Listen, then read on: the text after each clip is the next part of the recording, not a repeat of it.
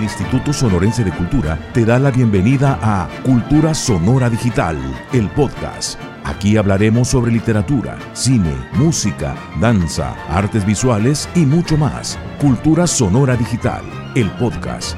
Iniciamos.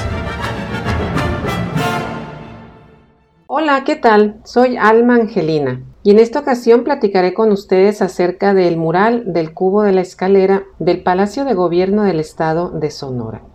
Obra de Enrique Estrada, dedicada entre otros hechos a la huelga de Cananea de 1906, la misma que junto con la de Río Blanco en Veracruz son los antecedentes que anuncian el movimiento revolucionario de 1910. En el mural aparecen los mineros de Cananea Manuel M. Diegues y Esteban Vaca Calderón, así como los hermanos Flores Magón. En la huelga resulta imprescindible una referencia a la empresa minera de Cananea, propiedad del norteamericano William C. Green. El gran vagón del tren que puede apreciarse en una esquina recuerda el hecho de que por ferrocarril llegó a Cananea el cuerpo de Rangers de Estados Unidos quienes acompañaron al gobernador Rafael Izábal Salido a su llegada al mineral, violándose con esta acción la soberanía nacional, según marca la historia. En el muro norte se encuentra, justo frente a su antecedente histórico inmediato, el movimiento social conocido como Revolución Mexicana. Siguiendo el recorrido visual, podemos ver al general Álvaro Obregón, al ex gobernador Plutarco Elías Calles, sonorenses ambos, ex presidentes de México, así como a don Venustiano Carranza, coahuilense que formó en Hermosillo el primer gobierno constitucionalista. Se identifica además a otros personajes como Adolfo de la Huerta, Benjamín Gil, Salvador Alvarado e Isidro Favela.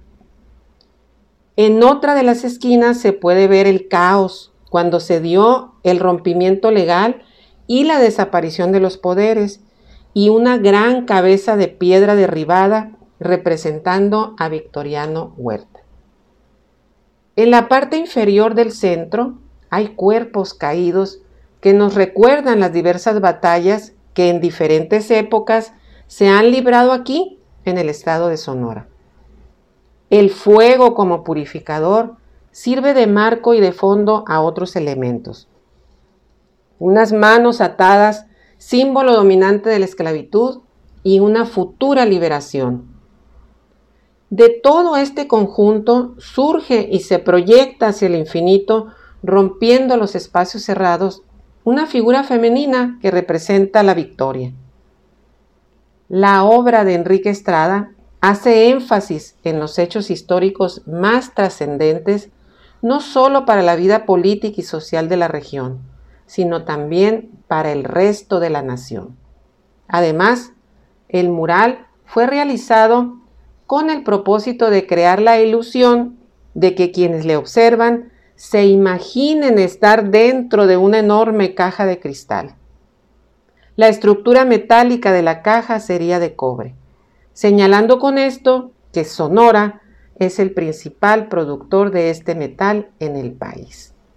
Agradezco su atención y nos escuchamos en la próxima. Gracias. Cultura Sonora Digital, el podcast. Acompáñanos en el próximo encuentro con el arte y la cultura en Sonora. Cultura Sonora Digital, el podcast, una producción del Instituto Sonorense de Cultura.